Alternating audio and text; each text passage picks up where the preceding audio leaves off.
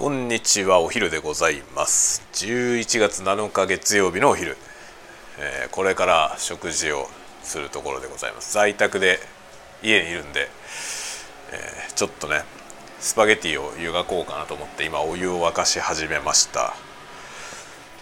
というようなことで午前中は長い会議に一つ出ておりました。一段落しました。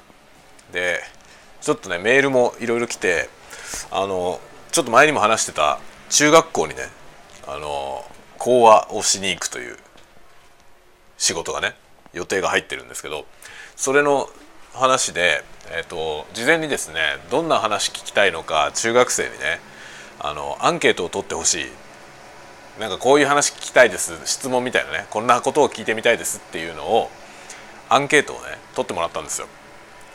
そういうのを聞いておけたらなんかそれに沿って話しますよみたいなことを言ってたらそのアンケートを取って集計したものが、え送られてきました。中学生の聞きたいことっていうのがね送られてきまして、まあ、それを今日見てね、えこのあとちょっとね資料作成をするのに活用していこうと思うんですけど中学生はねのリアルがねすごく伝わってくるリストで、まあ、ただの質問リストなんですけどああいいなって思いました。中学生いいなって思いましたね。やっぱ中学生いろいろねあのちょっと進路のこととかも考え始めるでしょ？どんな仕事をしようかなっていうところを考え始めたりで興味のあるねこともたくさんある好奇心もたくさんあるけれどもただの好奇心じゃなくてそこにちょっと不安が一緒にねくっついている。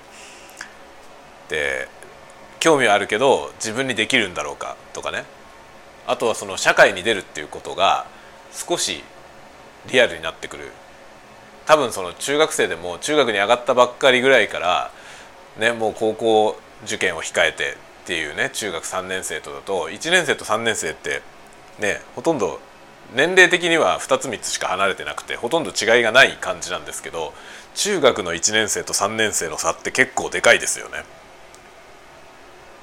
ついこの間まで小学校にいたのとねもう半年後にはね高校に進学するのとのその差ってかなり大きいですよね。わずか3年しか違わないんだけどだから例えば小学校の1年生と3年生の差よりも中学校の1年生と3年生の差って大きいと思うんですよね。えー、むしろなんかだ高校1年生と高校3年生の差よりも大きいような気がしますね中学校。一番成長する時なのかなっていう感じがしますね。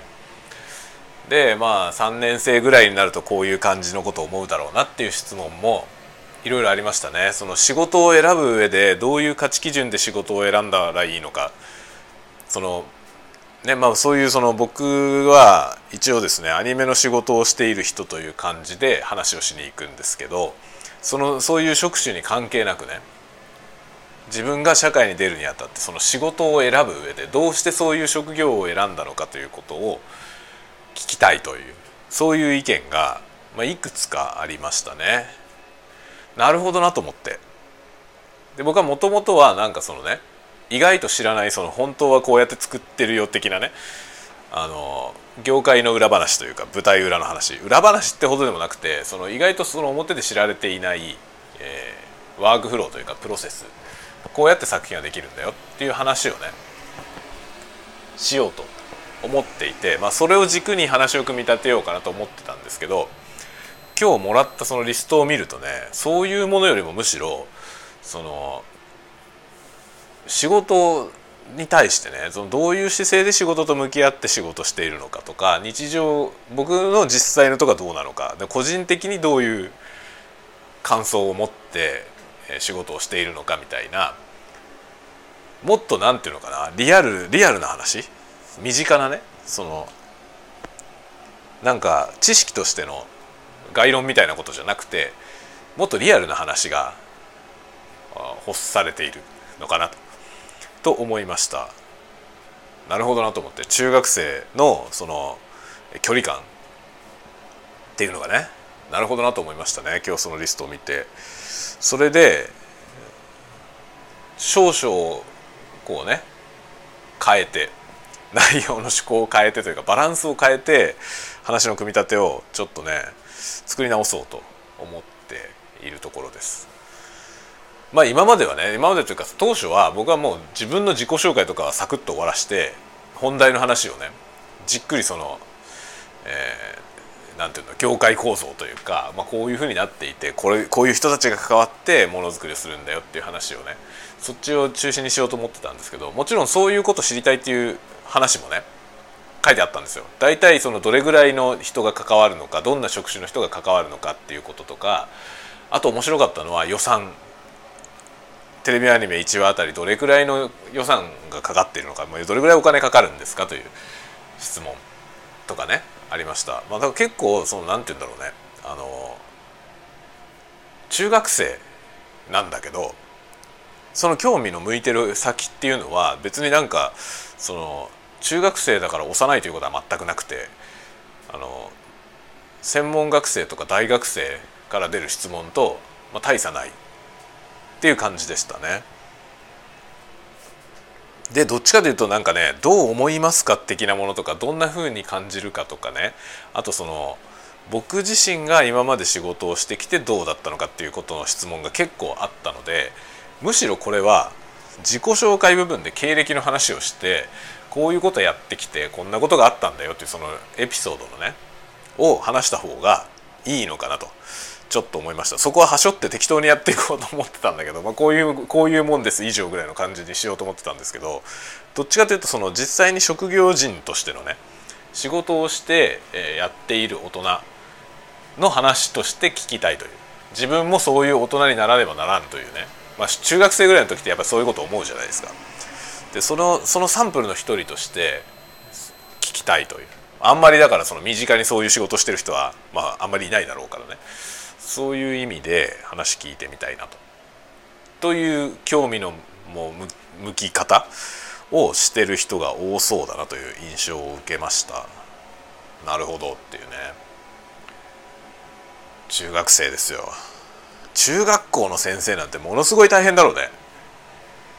と思うね。なんかあの小学校とか高校の先生よりも大変なんじゃないかって気がする。あのもちろんどのどの先生だってみんな大変だけどその、まあ、教育っていう意味ではねしかもそのねその専門学校の非常勤講師僕がやってたのはそういうのだけどその非常勤の講師とさやっぱこうね普通の学校の担任を持つような先生って全然違いますからね。そのまあ、中学校とか小学校とかね高校とかのその担任を受け持つような先生ってあのなんていうの知識を伝授するじゃないじゃない。そういうことじゃなくてもうほぼ人を育てるってことが仕事なわけですよね。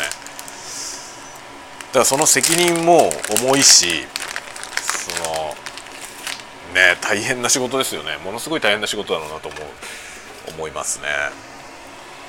で特に中学生なんてすごく一番多感な時期だし難しいよね。でいろんなタイプの人がいるし。でね今も言ったけどちょっと1年生と3年生は全然違うものだからその成長のねでその成長速度の個人差もあるじゃない。ってことを考えるとそのねカバーしなきゃいけないその領域がめちゃくちゃ多いと思うんですよね。大変だろうな中学の先生めっちゃ大変だろうな だからなんだろうねで僕の今回のミッションはその中学生の前でしゃべるという、まあ、中学生に向けてしゃべるっていうのがミッションなんだけど実際のところ僕先生とも話をしてみたいね。中学校の先生という人たちがどういうことを考えてその生徒と向き合ってるのか。それはたなんか単純に興味がありますよね。大変だろうなと思うから。だから中学校の先生ならではのその難しいところってあるじゃん。そういう話聞きたいよね。なんかその中学の先生と話したいなってちょっと思って思ったりもします。まあそのねちょっと貴重な機会をいただいたので、まあ、もちろん先生と話す時間もあるだろうし非常に貴重な機会ですよね。幸いなことに向こうもそう思ってもらっていてそうですねこういう僕みたいな人の話聞ける機会は珍しいからあの楽しみにしてるっていうことでね中学生も楽しみにしてくれているみたいです。なので多分これねこれまあ一応行政も絡んでる話なんですよ。行政も絡ん絡んでて、まあ、僕に依頼が来た話なんでもしかして今回やってこれ好評だったら他の中学校にも行ってくれって話になるかもしれないね。でその中学校あの私立じゃない中学校なんで行政がやってる公立の中学なんですよ。なので中学校他にもいっぱいありますからね。ってなったらこれが今回のが好評だったらもしかしたらね他の中学校でもねやってくださいってなるかもしれないですね。そしたら楽しいね。それはちょっと楽しみですね。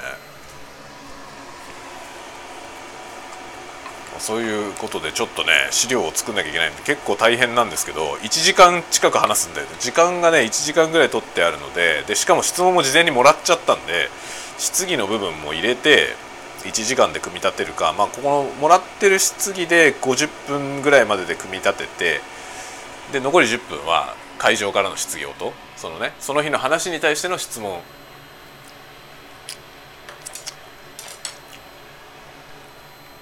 そういう流れでやろうかな。と今考えてます。だから50分分ぐらいの資料を作んなきゃいけないね。それがなかなかなかなか大変ですね。僕ね話するのは好きなんだけどそのプレゼン資料を作るのが苦手なんだよね。パワーポイント。パワーポイントが苦手なんだよな。あのね僕が作ると本当文字だけの。すごい殺風景な資料を作りがちです。よしスパゲティがいい感じに茹で上がりましたよ。これを食べる。今日はねちょっとねオリーブオイルを切らしていてパスタソースはあるからそれをかけるけどいつもはねオリーブオイルマシマシにしてんだけどそのオリーブオイルマシマシができないんだよ今日。オリーブオイル買いに行かなくちゃいけない一応明日買い物に行く予定ですね。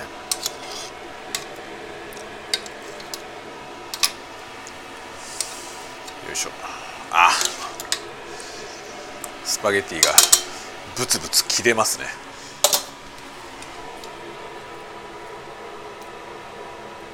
いやこのさいろんなね道具あるじゃない。スパゲッティを持つための道具とかいろいろあるんだけどどんな道具よりも箸が最強だよ。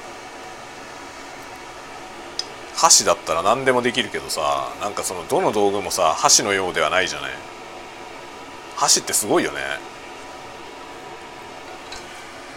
東洋人の知恵だよね。圧倒的に優れた食器だと思うんだよな。他のものはさ大体単機能じゃない？だからいろんな道具を使い分けなきゃいけないでしょ。スプーンがあってフォークがあってっていうね。でも箸ってさ箸だけで大抵のことができるじゃん。これ素晴らしいね。僕は箸箸大好きです。箸ほんとすげえと思う。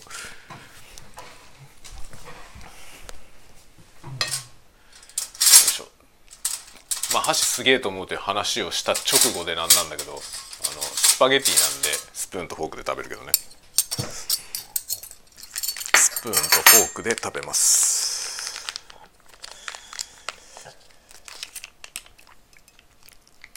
まあただ箸はね箸は木製か竹製だったりするじゃないですか。まあもちろん金属のやつもあるけどさ。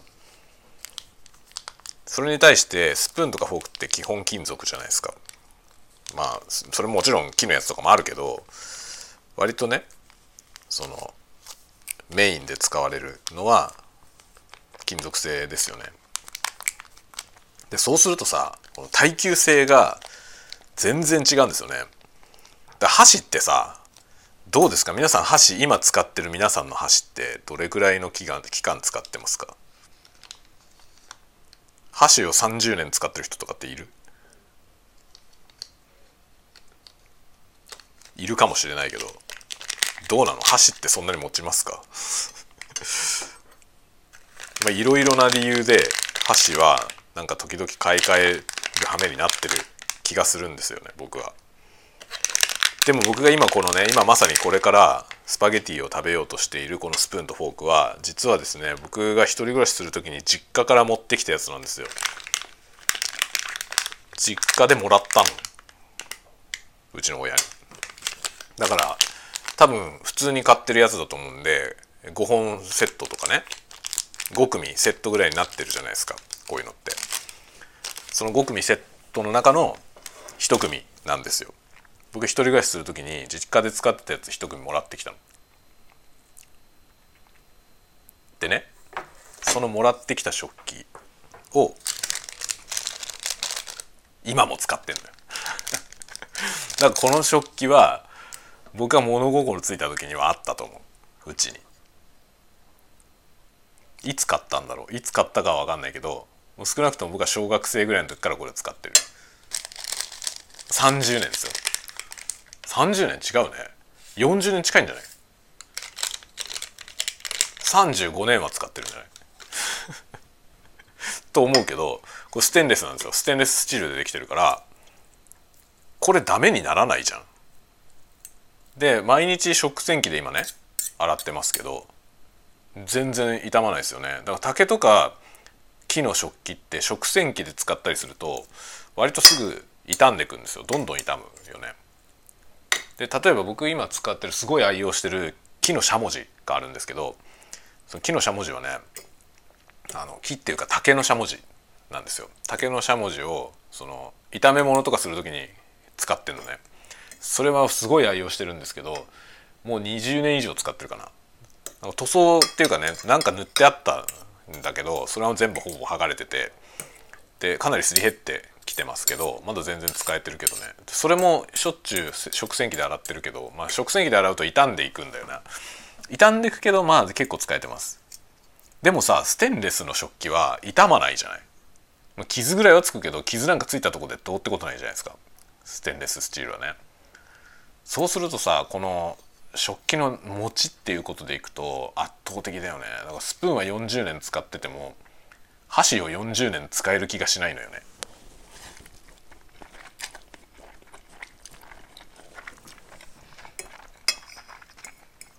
かといってじゃあさ箸もねじゃあ金属の箸にしますかって言って確かに金属の箸いいんだけど金属の箸だと使いにくい局面もあるよね。金属の箸いいんだけどさその金属の箸しか持ってない。1本しか持ってないというかさ一膳箸一膳しか持ってないとしてその1個しかない箸が金属の箸だったと想像したらちょっと嫌だよね。なんだろうそれ気分的なもんですかね。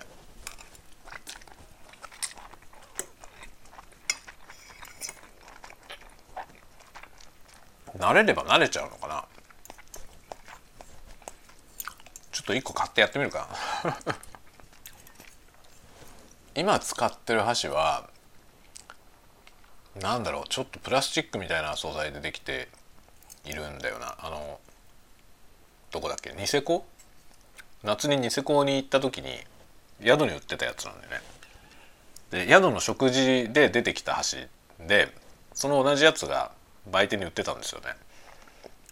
でそれがねなんか不思議と持ちやすくて箸のねあの頭に近い方上の方がねちょっとこう細くなってるんですよ。細くなってまた太くなるみたいな何ていうのかな。部分的にちょっと削ってあるんですよね。その削れてる部分が絶妙でなんか妙に手にフィットするんですよね。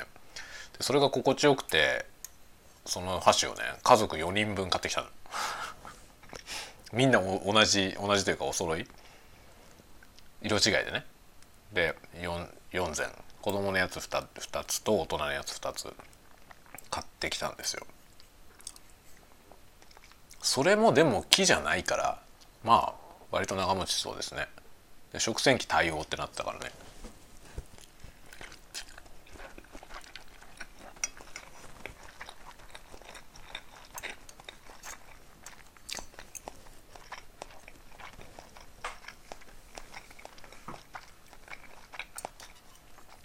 食器もねほんと食器ってさ結構その毎日使うものだから日々の生活をさ割と彩るじゃない。なんだろうおしゃれおしゃれっぽくしたいっていうね日々の生活をおしゃれにしたいと思ったらもちろん例えば家具とかダイニングテーブルをおしゃれたやつにするとかそういうのでこう気分を上げるみたいなことってあるじゃないですか。その時にすごい重要な要素だと思うんだよね。食器って。食器はそれだけでも重要だしその食べる時にもちろん並べる時に重要でしょ？で家族が複数いる時にそのね僕結構重要だと思うのが揃ってるってこと その4人家族で4人で食事する時に全員が同じデザインのお皿を使うってことが結構そのおしゃれ感にすごく重要だと思うんですよね。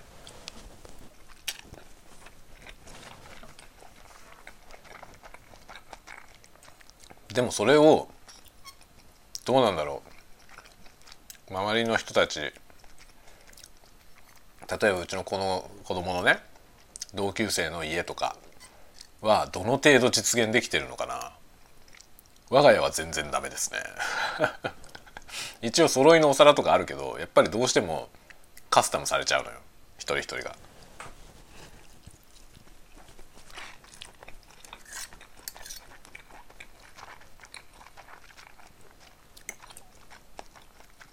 揃いの食器でねなんか暮らしたいと思うけどさ。あとなんかね食器の売り場とかに行くとさその例えば焼き魚を乗せるのに良さそうな細長い皿とかね。いろいろなのあるじゃない。その用途が特化してる食器。でそういうの見るとさやっぱ素敵なんですよね。でそのおしゃれ系のさそういう食事の雑誌とかさライフスタイル系のそういう雑誌とかでこういい感じの写真料理のね写真とかあると結局その料理専用みたいなお皿を使ってそれに盛るから洒落た感じになるんだよね。だけどそれ一般家庭にあんのって考えた時にあんまりなかったりする。でなんでかといえばさやっぱり、まあ、うちの場合だけどね一般家庭うちが一般家庭なのかどうかちょっと微妙だけどあのうちのような感じのまあどちらかというとなんだろう仮想仮想階級ですよね。まあその上層か仮想かで言えば仮想階級ですよね。っていう家だとねやっぱりこう食器とかもそのいろんなのを揃えてそのいろいろ例えばあの同じデザインでいろんな種類のやつとかお店に行くと売ってるけどさ。そういうのあれこれ揃えて、まあ、料理に合わせて使うとか。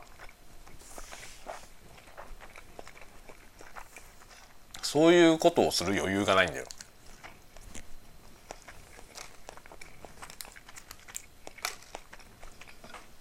まあ、金銭的にもそうだしその食器棚的なスペースの問題もそうだし。やっぱ子供がいたりするとやっぱ子供は子供用だったりするからね。っていう事情がいろいろあって結局汎用になっちゃうんだよね。だから何やる時も同じ皿になっちゃうんですよ。だから料理の内容が変わっても同じ皿に盛っちゃうよね。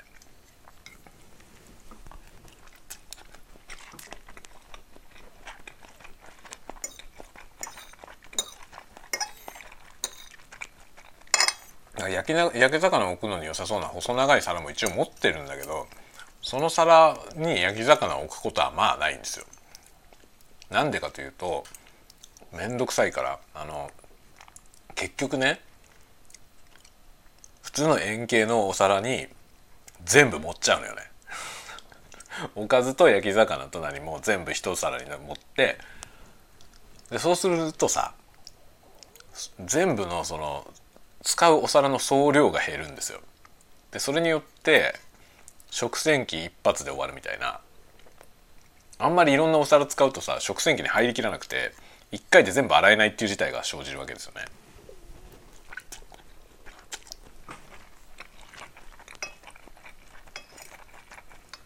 結局ねそこなんだよなそのおしゃれ感おしゃれに暮らせるかどうかの境目ってそこにあってそういう面倒を面倒だと思わない人じゃないと無理なんだよ。面倒くせえから一枚に持っちゃえっていう人はおしゃれにはなれないよね。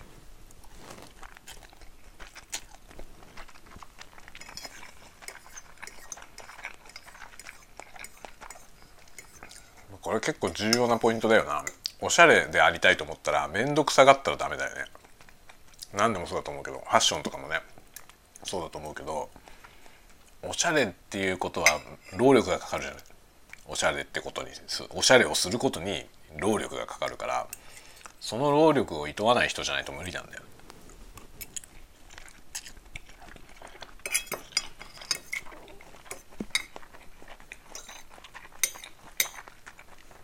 それは余裕につながるよね。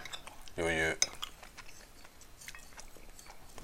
お金の余裕であり気持ちの余裕ですよね。そういうのがないとおしゃれでいられないよね。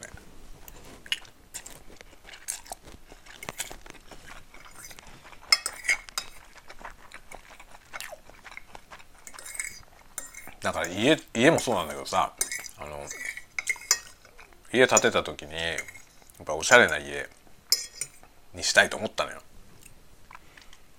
だけど結局実用性をさどうしても重視するじゃん。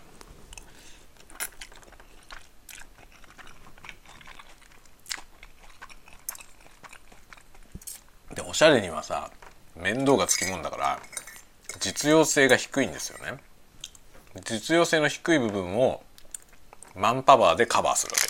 それによっておしゃれが得られるんだよね。で結局とはいえ毎日のことだから毎日が、ま、毎日大変なのは嫌じゃん。疲れちゃうからね。結局その毎日のことはやっぱ利便性を取った方がいい。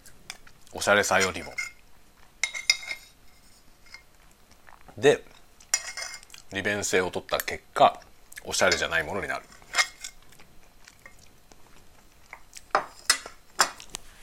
この図式はあるよね。だから結局ねいくら映画とか雑誌とかでおしゃれな生活を垣間見ても真似しようとしてもそこに描かれていない要素があまりにも多いんだよね。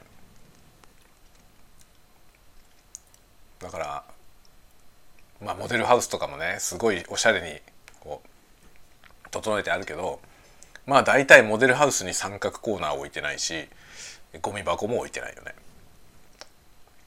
だけど生活するってなったら絶対必要なんですよね。ゴミ箱も必要だし三角コーナーも必要。おしゃれを維持するのは本当に難しいんですよ。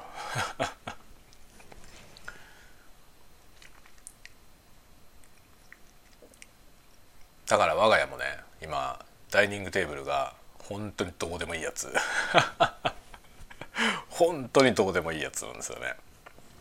ものすごくダサいダサいやつです。しかも安い。ダサくて安かったただね椅子が、やっぱりあまりにも安物で椅子がダメになって椅子は全部処分しました。だから椅子4脚とテーブルのセットダイニングセットだったんですよ。でそれのもう何しろ本当に安いやつ。一番どうでもいいやつですね。でそれはねもう本当に当時、まあ、金がなかったっていうのもあるけどそれ以上にこれから子供が生まれるっていう時期だったので子供がいたらねなんかその例えばエッジがシャープな形状とか例えば天板がガラスとかね。おしゃれなやつって割とそういうのが多いじゃないですか。シャープなエッジだったり天板がガラスになってたりみたいな。そういうのって子供がいたら危なくてダメなんですよね。子供がある程度大きくなったらいいけどやっぱり子供が小学校を卒業するぐらいまでは安全性の方が重要だしその汚すしどうせ。あっという間に汚くなるでしょ？だから汚しても惜しくないものとかになっちゃうわけよね。でおしゃれってことを言ってられない状態になりどうでもいいものになっちゃう。これはねあのまずいんですよ本当は。これじゃダメなんだよ。これじゃダメだと思うよ。思うけど現実問題優先順位がやっぱりどうしてもこうなりがち。これ多分そうそうそうって思う人とその通りだよねって思う人とそこで頑張らないからダメなんだよって思う人といると思うけどどっちも一理あると思いますね。で僕は自分はそこで頑張らない方を自分で選んでるという自覚はある。そこを頑張ってまでおしゃれするつもりがないというかそそんなことをしたところでそれが自分の満足につながんないっていうことに気づいちゃったのよね気づいちゃったよね。そうすると途端にどうでもよくなっちゃうのよね。だから洒落た感じのダイニングテーブル置きたいなとか思ってましたけど昔。で間に合わせのつもりでこれを買ってきて今ね使ってるやつ。それで今まあ子供たちもいて毎毎日毎食後ギタギタになるから。もうなんかなんだか得体の知れない何かがこびりついてベトベトだったりとかするんですよね。でなんかもう熱いもの乗せて跡がついちゃったりとか、ね、いろいろもう傷んでるけどだけどまあ使えるからさまだじゃあ使い倒して子供たち大きくなってねもう、ね、このダイニングテーブルにみんなで揃って食べるみたいなこともどうせ少なくなっていくじゃない。そうなったらもっとねあの洒落たやつにしようかなとか思うんだけどそうなってから洒落たやつにしてもそしたら今度はそれせっかくいいの入れたけど使わないってことになるのよね。まあね奥さんと2人だからさ、まあ、奥さんと2人でご飯食べたりはすると思うけどね子供がいなくてもね。思うけどそうなってからそんなとこに金かけてもしょうがないよねっていう気もするじゃない。そうするとじゃあいつなんだっていう感じよね。結局これってやっぱ価値観の問題でそのやっぱおしゃれに暮らしたいと思うんであればいろんなことを言い訳にしないでやるしかないんですよね。子供がいようと何しようとやるしかないの。そうしないとやるタイミングないんだよ。子供が卒業してからとかって考えてるともうそその頃にはもう自分たちも年取っちゃってて今からそういうことすんのみたいな感じになるよね。でうちなんかもねこのダイニングテーブルはだからボロッボロだけど ボロボロってかもう本当にひどい。もともと安物でなんか質感とかもひどいんですよ。色とかも最悪だしね。本当にどうでもいいやつなのよ。だからあの他の家具とのマッチングとかも一切考えてないですね。部屋の雰囲気とのマッチングとかも一切考えてない。適当なやつです。だけどこのダイニングテーブルをじゃあ買い替えようかって考える時にそんなもんよりももっと他あるよねってなっちゃうのどうしても。でダイニングテーブルはそのまんまこの間ソファーを買い替えました。でソファーはねやっぱり子供も使うし自分たちも使うしね。でそろそろそんなに、まあ、子供たちもね話分かるようになってきたからね。そんなにひどいのじゃなくてもそこそこちゃんとしたやつ買ってもすぐ子供によってズタズタにされるってことはなくなったから、まあ、ちょっといいの買ってもいいんじゃないっていう感じはあるんですよね。だから次第に子供が物壊さなくなってくると少しいいものを入れられるかなっていう感じはするけどね。でもそこでおしゃれしてもしょうがないっていう方向にはなってきただんだん。そうなんだよね。家をおしゃれにしてもあんまり意味ないんですよね。誰に見せるわけでもないから。お客さんとかがしょっちゅう来る家だったらね分かんないけど洒落てた方がいいかもしれないけどうちなんか誰も来ないからさ。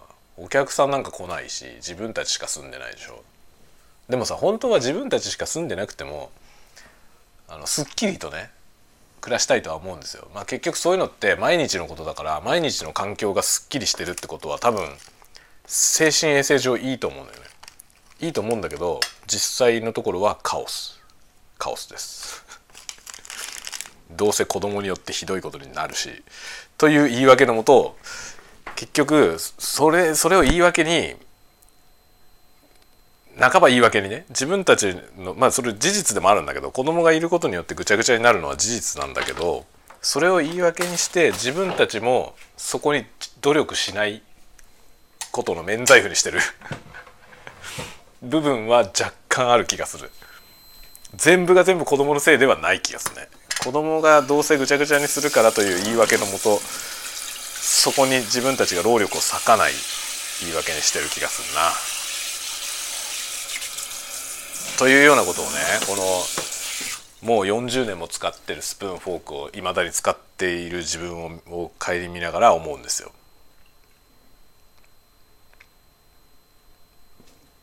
おしゃれな人はこんなもん使わないよなっていうねだってその結局ねなんかセットで5本セットかなんかで実家にあったやつの1組だけ持ってきてるから他のと合ってないわけですよ。だから全員違うスプーンフォークを使ってんのよね。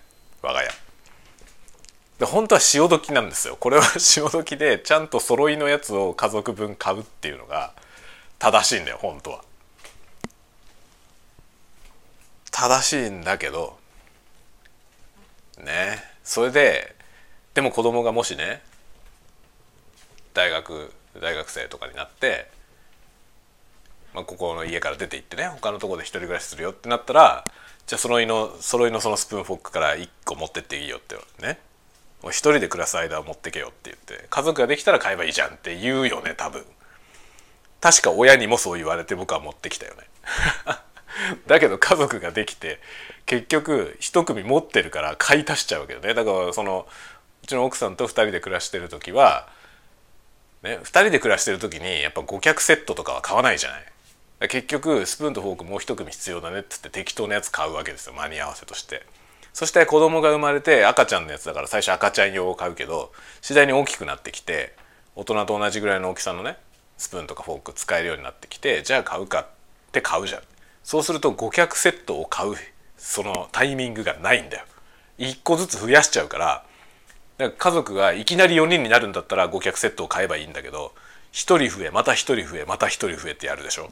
家族って。急に増えないじゃない？少なくとも子供はさ急に生まれないじゃん。まあ双子とか三つ子が生まれることはあるけど。稀ですよね。そうするとさ家族の増加に合わせてちょっとずつ買い足したこのスプーンやフォーク。これを揃いのものに買い替えるタイミングがない。ないんだよ。おそらくこれが庶民ってことだと思う。そうね洒落たちゃんとしたその揃いの食器をしっかり揃えて例えばティーセットとかね。お茶に呼ばれて行ったらウェッジウッドが出てくるような家っていうのはそういうものをどっかのタイミングで5脚セットで買ってるわけですよ。でも5脚セットでそういうものを買うタイミングがないんだよ。だからタイミングじゃないんですよ。タイミングで買おうと思ってたら永遠に買えないのね。そしてこのねあのカップカップもいろんなカップありますよ。ティーカップマグカップいろんなのあるけど全部雑多。揃いで5脚とかいうのが1個もないわけですよね。でぐちゃぐちゃです。でも用は足りちゃうんだよ。でこれがさしかもあるからあって壊れてないでそこにあると買わないですよね。しかもティーセットなんてすごくなんか多分こだわってないと買わないんだよね。マグカップで飲んじゃうわけですよ。紅茶でも。コーヒー飲んでるカップで紅茶も飲んじゃう。んだよ本当はダメですよね。コーヒーとか。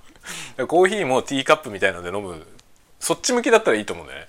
コーヒーもティーカップで飲む。紅茶もティーカップで飲むっていうのはいいと思うけどコーヒーをマグカップで飲んでそれはまあいいとしてでも紅茶もマグカップで飲んだらダメだよね。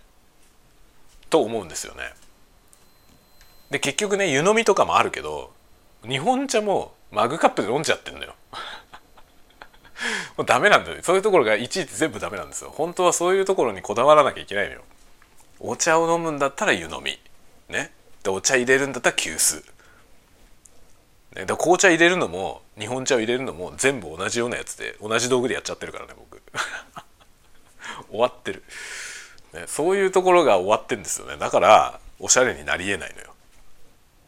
自分でね原因が分かってます。僕がおしゃれじゃないっていうこだよな。そういうのってあるよね。これが僕はねおしゃれでありたいと思う人へのアドバイス。そういうところをちゃんとしないとおしゃれはやってこないね。と思います。だけどさマグカップって便利だよね。マグカップまあマグカップの話題になったからマグカップをちょっとさ持ち上げとくけどマグカップって便利だよね。だけどマグカップの便利さが人をダメにする。と言いつつ今マグカップ持ってきたけどね。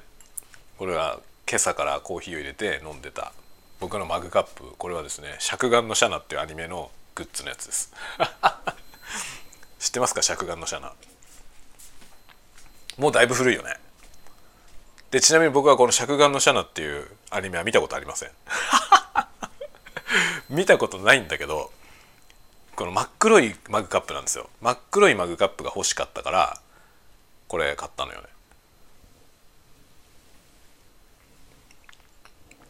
でその後ね真っ黒いマグカップ今3つぐらい持ってるな。1個は会社に置いてあります。会社に置いてあるやつは広角機動隊のやつ。広角機動隊アライズのやつですね。それも真っ黒のやつですね。真っ黒のマグカップが好きでねその真っ黒のマグカップって割とアニメのグッズで出ててで当時尺眼のシャナ僕全然見たことないのにたまたまなんかで見てこれこのカップがかっこいいなと思って買ったのよ。だから結局ねその後も社内一回も見たことないんだよね。どんな話かも知らないんですよ。どんな話かも知らないのにそのキャラが書いてあるこのコップカップカップマグカップをねずっと愛用してる。でもマグカップは本当便利なんだよ。本当に便利だけどおしゃれから程遠いところにあるものだよね。もちろんおしゃれなマグカップも世の中には存在してるけどまあアニメのグッズのやつをね使ってる時点でおしゃれではない。で最近はねこの真空断熱のあのキャンプ用のマグカップこれを愛用してます。これもまあおしゃれではない。さてそんなところでお昼休み終わりにしまして午後のお仕事をしようかな。という感じで今部屋に戻ってまいりました。あのね気づいたことがあるんだけどあのマザーボードのねマザーボードの設定を変えてゲームハイパフォーマンスモードにしたっていう話をちょっと前のスタイフでしたと思うんですけど、まあ、聞いてない人のためにちょっと補足するとあのゲームをねレーシングゲームを高負荷高負荷でやると OS ごと落ちちゃうって問題があったんですよ。でそれの原因をいろいろ考えててマザーボードの設定だって思い至ってねそれでパフォーマンスモードにしたら落ちなくなったんですよね。電力設定ですよね要は。でそのパフォーマンスモードにしたらなんとですね Windows のその省電力設定が勝手にオンになった多分消費電力が上がったんで節電になったんでしょうね。使ってない時まあ触んなかった時にスリープになるっていう機能があるじゃない。Windows の標準の機能。それオフにしてたんですよ僕。スリープにならない。スリープにならないし画面もオフにならない。触んなくてもね。っていう指定にしてたんだけどその設定が多分マザーボードの設定を変えた時に書き換えられたと思う。スリープになるようになりました。もちろんねその今多分手動でこの Windows の設定直せばスリープに入らないようにできると思いますけどそうするとすごい電力なんだろうねきっと。無駄に電気を食ってるんでしょうね。